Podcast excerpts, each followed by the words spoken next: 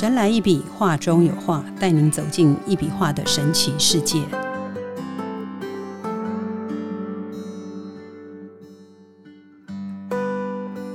Hello，大家好，欢迎来到神来一笔，我是 Liga。这个频道主要是在讲当代图腾艺术家李登元老师笔下的一笔画作品。一笔画是李登元老师从小开始发挥自己天赋异禀的才能，透过他特别精细的视力来描绘自然界中的光线与光点，互相连结成图的方式，用来阐述生命艺术的价值，绘制象征生命旅途的人生轨迹地图，并且将抢眼的红白色灌注在生生不息的能量。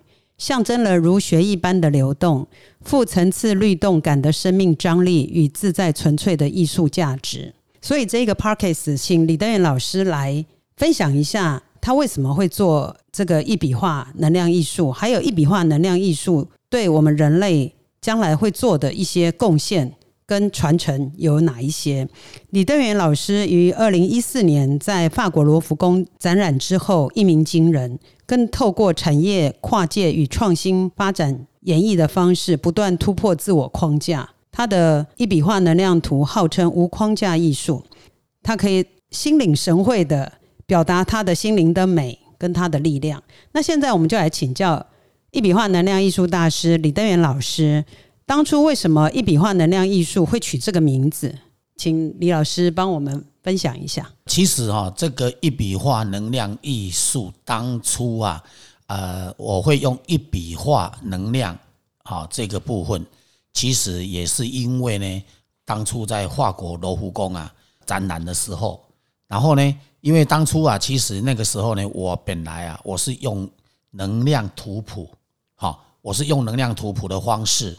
啊，这个名称，可是啊，后来呢，因为发现啊，在法国罗浮宫那边呐，他们大家都在建议，他说，其实我这个是一笔画出来的，那应该要把它叫做一笔能量画，就是一种一笔能量画的艺术作品。所以后来呢，我回到台湾来啊，我们就把它改为就叫一笔画能量艺术。哦，原来是这样。那我很好奇，问老师，就是为什么这个画是有能量的呢？呃，其实画本身有能量哈，是因为我的创作呢，跟一般的艺术家的创作方式是不一样的。一般艺术家的创作呢，啊，大家其实如果要画一幅画，他们都一定会先想办法哈临摹啊，或者就是说想办法去做素描或者方什么方式去把它画出来。那在这样子的一个前提之下，哈，其实呢就不适合我的一笔能量画啊，所以呢，其实我在创作是因为我都是那个提着，就是用毛笔沾一次墨，然后呢，最重要就是要去表现出它的那个光的律动。那因为我在创作的时候呢，在会有一道光，它会在那个啊纸张的上面。这个我在创作的这个纸张的上面哈，它这道光，我只要笔针对那个地方给下笔之后，然后呢，那道光就会随着我的笔去作为运转，它就开始就会运转起来。然后呢，因为我在创作之前都当然我们都一定会先起一个画的名称嘛。那这个名称我们在起的时候呢，基本上其实这个画。大概就会知道说，哎，我在印作的这幅画，这个名字它要的内容主题是什么，所以它创作出来就会形成一幅画。那这幅画本身，因为我们是沾一次墨就画到好，所以不会有沾第二次墨，因为我强调的是连绵不断的，换句话说就是生命力嘛，要有生命力。所以这幅画，我的任何一幅画呢，它都会有这个所谓的能量，大概是这样。所以这个就是一个，以我听来，我觉得有点像大道至简的一个概念，对吧？嗯，对。那我很好奇，请问老师哈，就是您当初为什么会用这种方式去表现你的画呢？为什么是白底红的线？那为什么不别的颜色呢？有没有想过用别的颜色来发挥一下这个画的那个表达方式？因为一般我们在创作的过程哈，我其实我试过很多颜色。因为我们基本上哈，我们要看它那个颜色的那个张力，跟它的那个精神。然后最重要，因为我在强调的是一种能量艺术，它本身等于就是一种生命艺术。那这个生命艺术呢，不能够用别的颜色的原因，是因为红色呢，它代表着血意，然后它代表着精神，然后它代表着喜悦。那因为我们既然谈到生命嘛，谈到能量，那当然你用别的颜色呢，其实就有一点不大适合。换句话说呢，画出来呢，你就会感觉上，哎，这个血液怎么会是这种颜色？因为血液就是红的嘛，好，所以呢，就是也就是因为这样子的一个概念，也这样子的一个想法，所以呢，产生了我对这个红色线条呢，特别的有有特别的喜好，因为我觉得它画起来哈，看起来精神非常好。因为一般我们的家庭里面哈，有很多。那个所谓的像喜事、喜事啊、过年的过节啊，常常不是都很多人喜欢用红色的去做代表色。那这个红色呢，其实呢，它就代表一个非常的让人家看了会开心。好，因为我们最重要一幅画呢，除了要有它的那个美观以外，哈，最重要要有它的心灵艺术的感觉。你要能够让大家感觉到说，哦，它是真的是很有生命力。啊，很有它的张力，生命的张力，你才有办法去凸显说它的生命的意义啊，大概是这样。嗯，老师有试过用别的颜色的底嘛？就是纸张，譬如说您的纸张运，就是大概都是用什么样的纸去表现你那一幅画？这样，一般纸张的颜色哈，其实因为我们当然要考虑到第一个红色那搭配的颜色嘛，对不对？那其实我有用过金色的。金色的底哦，这个是有试过，很漂亮。其实我也有这种作品。那最重要就是说，那如果再用别的颜色去做呈现哈，其实呢，因为外面的纸张啊，也比较少看到那个所谓的，就是别的颜色也比较少看到。但当然也有，可是呢，我们基本上呢，我比较强调就是说，因为生命嘛，生命它会配合这个所谓的这个白色哈。其实它是它有它的意义的存在的，因为白代表纯洁，那我们的生命呢？其实它的意义当然就非常的多样。那你今天你一个生命如果能够跟纯洁放在一起哈，你就会感觉上哈，就会看起来就会特别的跳痛，然后那一种线条的那一种力度啊，换句话说，它的那个立体感啊就会更好。所以换句话说，就是因为这样子，所以我。都特别喜欢用白色的纸张，然后来啊创作用红色的的这个那个线条，这个是有它特别的感受，我觉得还蛮棒的。这样，而且又有带有那一种中西合并的一个概念。这样，老师的那个笔哈，您刚刚说就沾一次墨，那像我记得我们以前画画的时候，也会想说沾一次墨可以画什么来着？可是往往我们没办法画那么长的，为什么？李老师，您可以沾一次墨就可以画那么长的一幅画呢？所以这个说来哈，其实诶，因为我在我的墨的部分哈，其实我有特别的去研发、去研究啊。所以换句话说，我都用复合材料去做。嗯，啊，那换句话说呢，啊，因为我们一定要粘在这个毛笔上哦，因为很多人都会误会说我可能用的是水笔，诶，因为可能那支笔比较特殊，那我一面在。画那个水啊，会可能会那个墨会一一面的流出来，嗯，那其实也不是，它就是一支呃很自然的，就是我们在一般在写字用的那种毛笔。那这个毛笔呢，其实呢，坦白讲，就是说我都是用这个毛笔，然后去沾墨，然后一样的就是很清楚的就沾一次，然后呢，我们就要一次画到好，因为为什么？因为既然是生命嘛，那生命就是不能够断。你不能说我活一活，然后就断掉了，没有这种可能嘛？不可以的。所以呢，最重要就是说，像我在创作的时候，如果那个墨水不够，有时候那幅画我就会做废掉。因为为什么？因为墨水如果不够，那就代表说它已经会断掉。哦，所以这个也就是一个比较不一样的状况。那我为什么会比较喜欢去用这样子的一个做法？最重要就刚我讲的。其实就是以生命为导向，啊，因为人哈，其实我们不是只有生命，我我们一生当中有太多啊，往后我们可以谈更多哈。我们一生当中其实有太多的事情，包括比方说你在一个家庭的经营啊，或者就是说一个孩子从婴儿成长出来到他老了以后，到他生命结束，那在这个当中，不管有任何事情遇到的所有的遭遇，遇到的所有的事情，其实都他都要不断的去克服。也就是因为这样子，所以我们会比较喜欢。就是用这样子的方式去创作，大概跟这些事情都有关系的。对啊，感觉就像人生是一条线，一条单行道，对吧？对。然后就是从起头到结束，人生的结束就是一条线的故事。对。老师也是常用您自己做的画，然后去展现一个故事。嗯，其实因为我每一幅画都有它的故事性啊，那。很多人会觉得说，你这个抽象，你怎么可以讲成这么多的故事？其实故事照理讲不是由我讲，应该是由看的人呐，就由欣赏者来决定他这幅画是像什么。可是呢，因为我要创作一幅画，我不能说自己没有想法嘛，是这样啊。你如果说都自己都没有想法，那这一幅画其实坦白讲，第一个它就没有所谓的思想，它也没有灵魂，它也没有故事。它甚至于它根本也没有存在的必要。讲个直接一点就是这样。所以我们最重要就是说，一幅画，我们目的就是要让好这个整个故事性要很清楚。那这样子呢，万一我们的那个观赏的人或者是买这个作品回家的人，哎，他起码他如果说看不懂，那因为我们的引导能够带动他哎去了解这幅画，他到底是在画什么。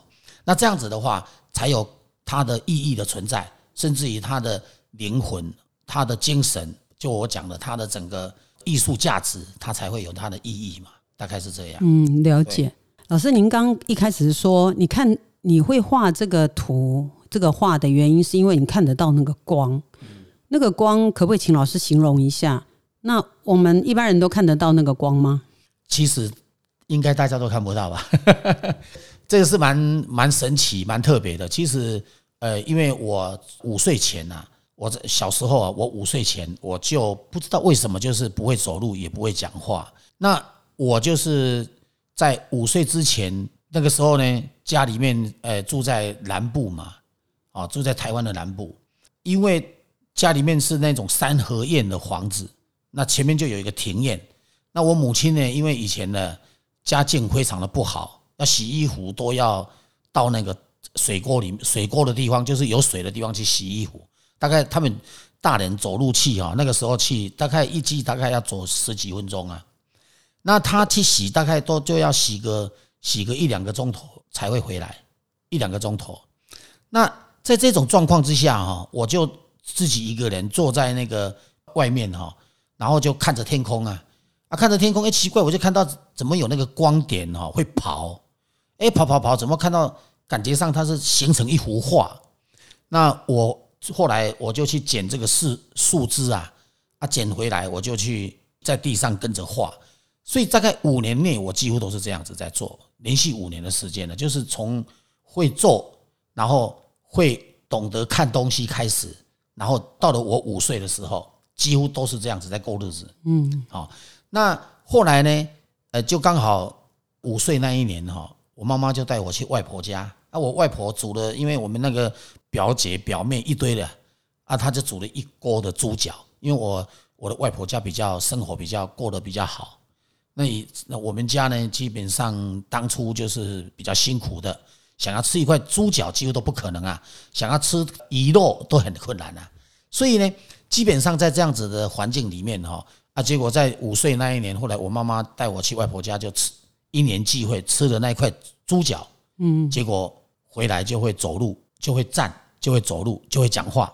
所以我是觉得说，这个有时候上天安排一个一件事情啊，他真的是安排的非常的细密哦。他利用那一段时间让我呃不会讲话，韬光养晦，因为看得到你又不能讲，嗯，那如果万一我看得到我能讲，结果所有的人都看不到，父母亲都看不到。那我讲出来肯定被修理的很惨，会被打，不然就会被骂。那那种状况之下，可能就会造成我不会再想要去看，也不会想要再去画。所以呢，我后来呢发现这样子的整个一系列的这一种安排啊，呃，我从我生出来就这样子给我这做这种安排哈，其实坦白讲，呃，是我也觉得很特别的。就是一切都有最好的安排。不是，因为最重要就是因为很多小孩子哦，其实坦白讲，在那种年龄啊，怎么可能啊，蹦蹦跳跳，他他怎么可能整天看天空啊？所以在那一种环境底下，然后其实培养出我可以画这个画，然后用这种方式，就是一笔成型，就能够把一幅画画成我们所要的主题啊，这是一个很特别的事情，大概是这样。这真的也是不简单，让我想到有一个渔网，看到渔网上游的那个故事很像，有异曲同工之妙。诶，老师，那您后来是怎么样？会慢慢慢，就是你大概几岁的时候，或是从什么时候开始，你会想要说把这个画的形式表现出来？你是从很年轻就从事这种艺术的工作、艺术的创作吗？嗯，其实这个也也不是这样，因为我从小啊，其实会画这个画，而且也看得到这个光，所以那个时候也我也造成过很多困扰。我在念书的时候啊，在念小学六年级哈。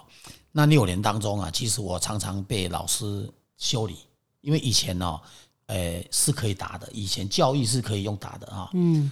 那那个时候呢，呃，其实打哈也不是普通的打，都是用那个藤条，因为老师在白在黑板上面写字，我都会拿拿那个课本啊，跟着老师去写。可是我写出来的字就不是那个老师写的那一种中文字，我画出来的就是像我的图这样。可是老师那时候就常常会觉得说，我为什么都会乱画，把整个课本画的乱七八糟，所以我常常会被叫起来罚站，啊，不然就会被打，啊，不然就是会被呃罚去擦黑板，啊，不然有时候就会叫我要做教务蹲跳，反正以前呢常常被这样子惩罚，那所以呢，呃，后来也造成我不敢再画。我后来在了国中，我就是在后来的当兵之前，我几乎都不敢再画。可是呢，我有时候如果看到同学或者是朋友有人就是说，比方说气色比较不好，那我那个时候我就，因为我也不知道我为什么会知道说这个画是有能量，我自己都不知道。可是呢，我就会说，哎，我画完一张，拿一张小卡或者拿一张纸，我就会把它看着他那个人的眉心。哦，两眉中间那个地方的眉心，嗯，我就会看着那里，然后去帮他画，我就会帮他画。那结果画，哎，怎么我都会叫对方说你双手压着他啊，然后就会看到那个人，哎，就会比较舒服，就会看到他气色啊变好。有时候气色不好的都会，因为以前的人哈营养不是很好啊，营养不是很好哦。那个有时候如果在学校啊，在升旗典礼啊站久了以后，人会阴线。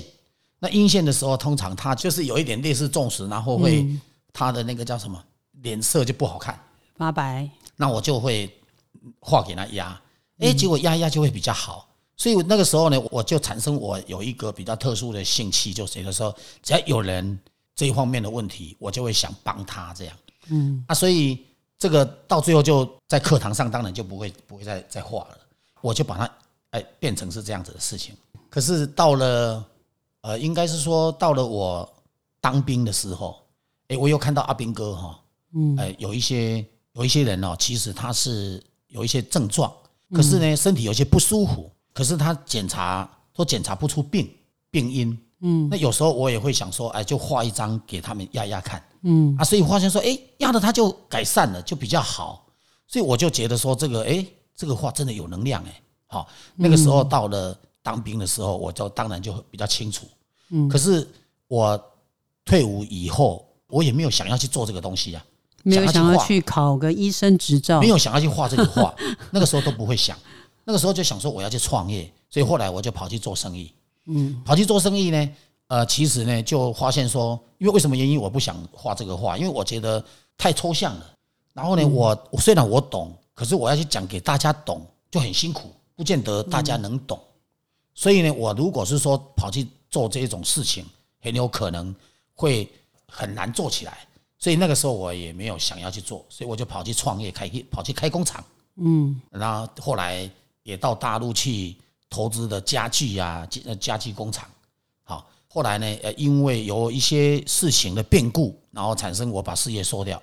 嗯，收掉以后呢，那个时候其实因为当然等于整个财务不是很好，所以就让我非常的丧气。我后来我就趴在我的办公桌上哈，我就趴了差不多不到五分钟，我就看到我眼睛闭着，可是我是看到我在画的这个画。嗯，后来我就起来，我就画了一张，我就说我要靠这个东西起来，我要靠这个东西起来。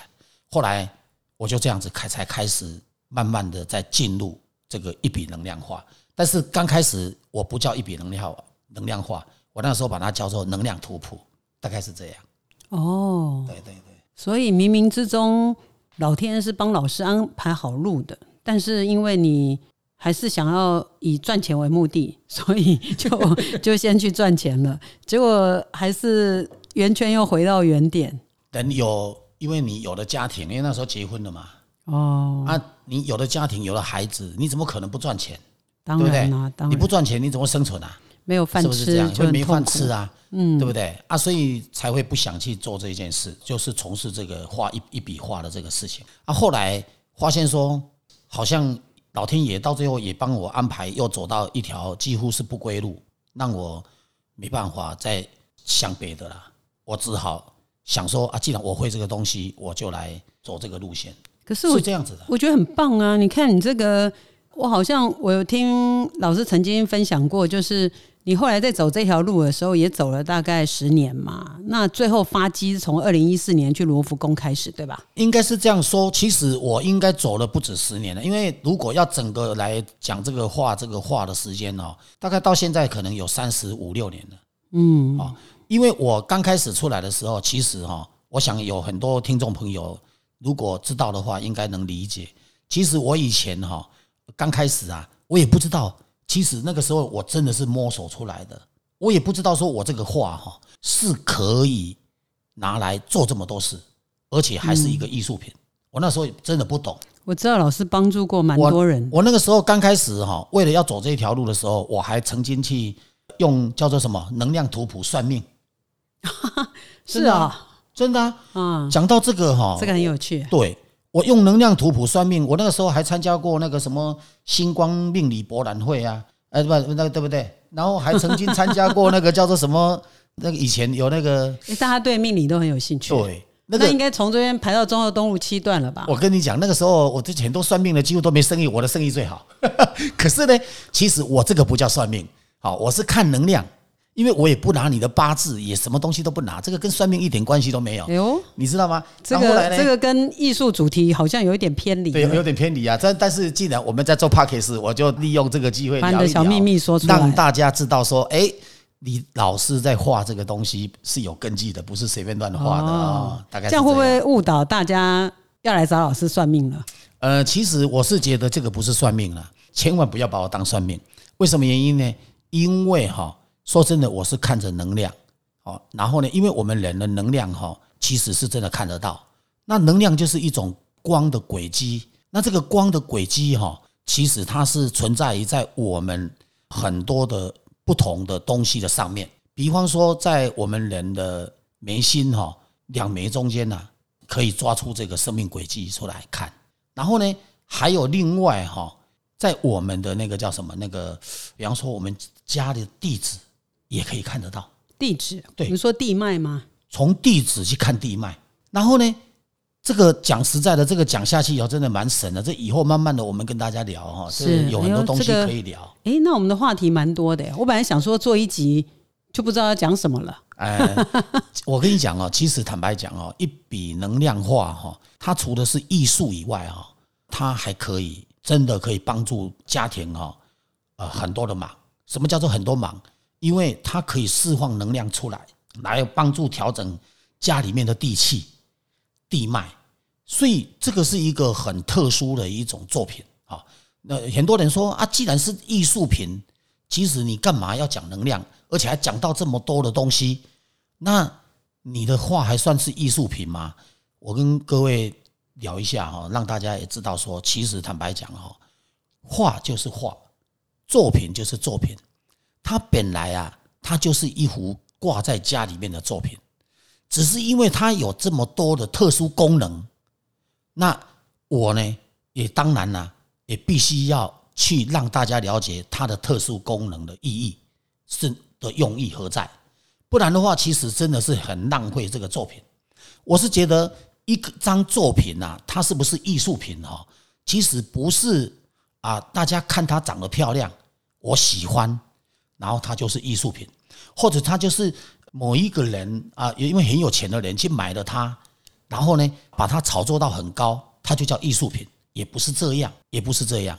其实最主要就是说那一张作品啊，要看它是不是艺术品。第一个要看这个老师给这一幅作品的生命力有多少，给他的思想有多少。给他的创作的目的跟意义何在？给他的灵魂有多少？给他的作用力有多少？换句话说，如果这个艺术家能够给这幅画更多的用途、更多的功能，如果那幅画有这个能力，如果这个老师有这个能力，把让那一幅画有这样子的一个大作用力来帮助大家，我跟你讲，他根本其实哈。不是只有艺术而已，它还多了一个叫什么功能性？这照理讲才是真正的真艺术。真艺术必须要怎样？必须要我自己这样讲会不好意思吧？哈，但是呢，没关系，您尽量说吧。但是实际上真的是这样。你现在你真的要找到说你的房子哈里面的气场要非常好，这不是风水，不是一般的风水老师在说的那种问题而已。没没那么简单，好，这以后有机会，我们当然也可以再来聊深一点。但是最重要，我今天是在谈你刚刚问的问题啊，哦，好像讲的蛮多的出来。嗯，我觉得不错啊，我觉得老师把自己的信念带给别人，因为其实信念是一种信仰，也是一种相信，也是一种理解。就是老师愿意这样子把自己画作中的一些你的思考逻辑。然后加上，如果有人有克制的话，把它发挥出来。其实我觉得这个线条不仅仅是线条，如果真的像老师说又有能量的话，其实哎，怎么知道这个画有没有能量呢？其实这个我简单讲一下哈。其实我们有做过实验的哈。诶，我们在南华大学，这大学蛮有名的耶。对，好像它是活光山开的哦，就是好像是这个。我我上次有看过他一些记录嘛，他好像是全台湾前几名的学校。嗯，在私立来讲的话，算是非常好的学校。是的。那我们今天我们不管怎样，就是说我在南华大学呢，因为我是南华大学的这个住校艺术家，所以呢，他有特别用我的画，然后去那个他们的生物科技的这个一个系所，嗯，然后去做实验啊，用我的画去做实验，对，那做科学实验。啊，用呢用这个画去种那个蔬菜，去种那个水耕菜，所以呢，他用我的画去，其实研究的非常成功啊。那也有论文也已经出来了，然后呢，那个国际期刊啊，国际期刊也刊登了。是，所以呢，另外呢，其实在呃讲到这个画要检测它的能量，我们当然不是用仪器直接去检查检测这一幅画的能量，是。我们用人或者用土地、用空间去做检测，因为我们有从国外进口那个仪器回来。仪器对，那那个仪器呢，我们可以测空间，就是房子的空间哈，你的你家的空间呢，做做检测，或者是公司的空间做检测。然后呢，你只要检测好了以后，你再挂上我的画，那大概在一个小时到一个半小时之间哈。你就会发现那两个差距相当的大，好，换句话说，它就可以去调整整个地脉，哦，这个是用仪器可以看得到的，哦，这个是有这有数据的，哦，这不是随便乱讲。那另外呢，最重要就是那个呃人的部分，人的部分，我们那台仪器也可以针对我们的每个手指头啊去做检测。检测出来呢，他会了解你整个经络，你整个身体的那个气脉的，你整个身体的那个能量的运行状况如何。然后呢，知道了之后呢，对不对？你先没有站化之前，你先做检测，检测完了以后呢，然后你再去看这个画，那大概也差不多在四十五分钟左右，他再来回来再重新再检测。你就会发现说，这个被检测的人啊，他看这个画的人啊，他的整个能量呢，数值会非常的平衡。嗯，好像大部分现在很多人都是呃会出现所谓的，比方说身体有轻微的发炎啊，哦，或者就是说他有呃心灵上有一些问题呀，哦，或者是他本身身上有某一些器官上有一些能量比较不协调的，好，那你只要这个仪器测过以后呢，再看了我的话，大概四十五分钟回来再测，基本上都可以改善非常多。那这样大家还要去看医生吗？呃，这个不是治疗哦，这个我们必须要特别强调，它不是在治病，它是一种等于心灵疗愈的一种状况。嗯，好，因为有很多病，它是虽然这个人生病，可是他检查不出病这病因呐，他检查不医生医院也检查不出病因，只是听病人讲他这里痛那里痛，他检查不出来。他检查不出来呢，可是医生呢也一样会开药给他，因为他听到他这里痛那里痛，他可能就开止痛药给他，啊，不然就开安慰剂，嗯，好，然后呢就让他带回去吃。所谓的安慰剂可能是多种维他命啊，或者什么维他命 C 啊、B 啊、锌啊，什么 B 锌什么一大堆的，他可能就开这个东西给他。然后这个病人本身因为也不懂，反正医生开给他他就吃，他就觉得他是有在治疗。嗯，像这种状况啊，其实到处都有，有这种人呢。那所以呢？像如果医生检查不出来是有病的，或者他不是病毒感染的，或者他有反正他就是简单讲就是一个很奇怪的一个那个也不能叫慢性病，应该叫做呃莫名的疼痛嘛，或或者是有一些莫名的不舒服。那看了我的话，呃，那你再去检测，它真的会改善哦，它这个会改善，所以我们我们叫做艺术疗愈啊。哦哦，对我们这个不叫治疗哈，我先这个我们要讲清楚啊，因为治疗是。呃，你刚刚讲的就是治病嘛，对不对？可是我们这个是呃，因为你对我的话如果有这样子的一个相信、认同、认同，嗯，然后你也了解这个仪器检测过，你就真的哎，怎么会这样？那你也觉得说，哎，怎么会有改善？其实坦白讲，这个就是一种帮助疗愈，好，所以我刚刚讲的就是一种，其实它也算是一种，我们可以协助很多人，甚至于很多家庭做这样的事。甚至于，就是有科学根据就对了。嗯，有科学根据，有仪器可以有科学根据，但是它绝对不是治病。哦，这个我们像有病还是要看医生的啊，这个要讲清楚。对，我怕有人这个事后来说我们怎么会说用话来治病？啊，不是，不是，老师要澄清一下。不是，不是，因为这个如果不讲，像你这样问，可能我这样讲就会被误解。但是我必须要把它解释清楚，因为我觉得我们没有这种。可能也没有这种能力去做的事情，我们就是必须要讲清楚。但是他做得到的，仪器检测得出来的，我们才敢讲哦。大概就是这样，就是有病还是要看医生。对对对，对对对。那老师的话是跟灵魂有关系吧？如果这样讲，感觉好像是跟灵体、灵魂。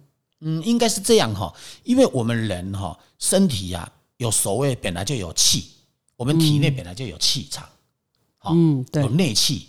那因为我的话，它可以带动另外的一个外气，就是宇宙间的的能量进到你的身体里面去，然后两个能量结合，就是里外的能量结合以后，它产生的动能，产生的动能呢，它就是推动你的，就因为它的那个所谓的动能，就是它的能量啊，就是电能，就是那个呃神经系统的电能啊，就会特别的有反应，甚至于就是特别的强。他就会去开始去做做一些调整，所以这个大概就是这个原理。了解，对对。哎，老师，我很好奇，您刚刚说你帮别人看，呃，是从眉心看，为什么选眉心呢？如果他脚有问题，为什么不是看脚，反而是去看眉心？因为我们人哈，很多人呢，哎，可能不了解这一点哦。这个其实我们人身体哈，本来就有我在画的图啊。哦，为什么？怎么说呢？因为你注意看哦。大家注意一下，我们的头顶上那个头发上面是不是有一个发线？嗯，对不对？漩涡，漩涡，有人明显，有人不明显。对，但是大部分都很明显的。好，然后呢，那个掌纹，比方说我们不管是黄种人、白种人、黑种人，反正不管你是哪里的人，指纹都一定有指纹、有手纹、有脚底纹。对，然后呢，包括其实连我们的皮肤都有纹路，你各位知道吗？因为说实在的，我们本来啊。就是属于一个小宇宙，我们人就是属于一个小宇宙。那大宇宙有的东西，其实人都有。为什么原因要这样讲？因为我们人呐，基本上哦，其实这些纹路啊，它上天给我们的这些纹路，其实是来帮助我们什么？帮助我们的生命力，帮助我们的生命力。为什么呢？你去看哦，很多婴儿哈，他生出来，他那个牛奶喝一点点而已啊，尿尿就尿掉了，对不对？然后呢，他能够长大，他又没有在妈妈肚子里面没办法吸收营养，那个营养也没有那么好啊。为什么他能够长那么快？对不对？他这样子一个月一个月哇，一天一天的长很快。其实呢，那就是因为这身体这些纹路啊，带进整个宇宙的能量啊，来帮助他的养分。然后帮助这个孩子、这个婴儿的成长。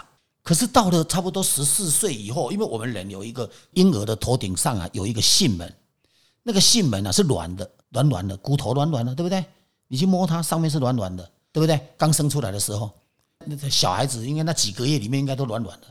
在那一种前提，在那一种状况，其实大家有没有去想到，等到他那个头盖骨慢慢硬了，头顶上那个囟门慢慢的硬了。然后呢，到了十四岁、十五六岁了以后，他慢慢的接受各方面的教育，不同的吃了不同的东西，慢慢的把他的整个体质改变了。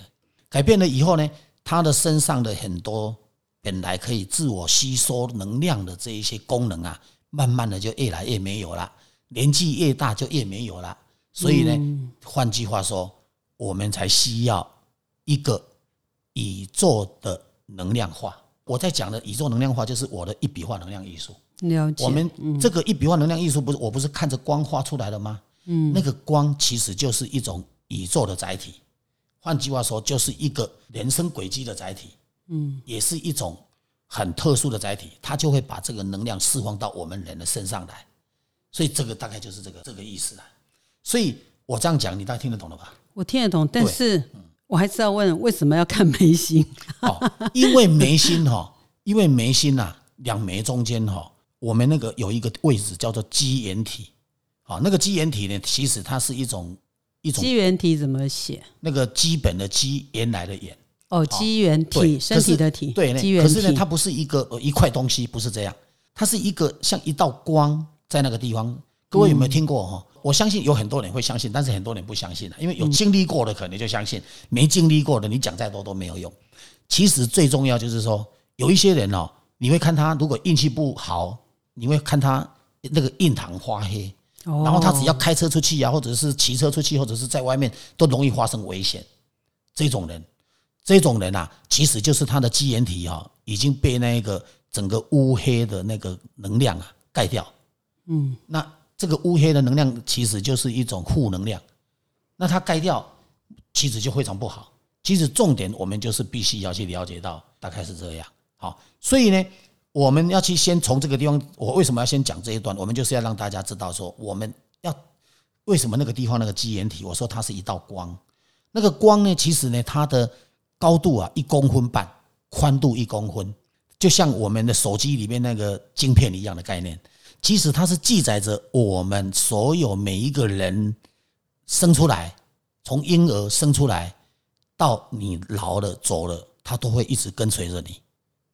那个东西啊，里面是有能量的。那个能量呢是什么意思？你知道吗？很多人说那个叫做前世今生呐。那个呢，其实那个里面呢，它就有那个线条。我只要哦，你要了解某一件事。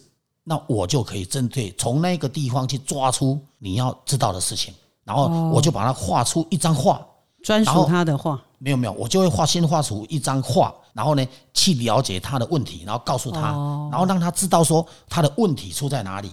那如果他真的在有需要，我们再用画来帮他调整那整个身体的这个。那很神奇耶！对，这感觉比较有功效。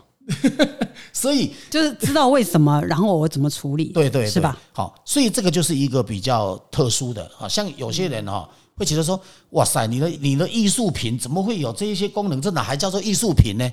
其实它还是艺术品，只是因为呢，坊间大家都不知道有这个东西，也看不到这个东西，也画不出画不出这个东西，所以大家会觉得说，这样子的东西就不叫艺术品。其实不是的，因为当然呢。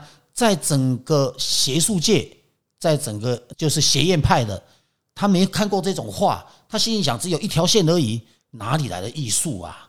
啊、所以呢，基本上他们是他们看不懂，我觉得老师的画白底红线裱起来真的蛮漂亮的。是很漂亮啊，可是他们看不懂啊，看不懂哦，你就很难跟他们解释了。所以也就是因为这样子，我才去写那两本书嘛。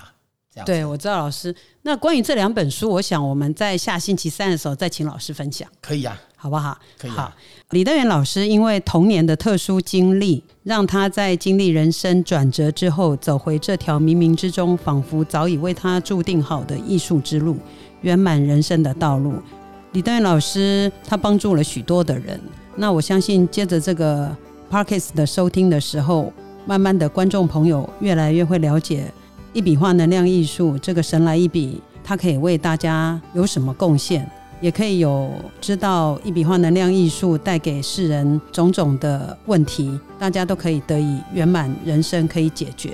以上，谢谢各位收听我们神来一笔，下周三欢迎大家收听神来一笔，谢谢啦。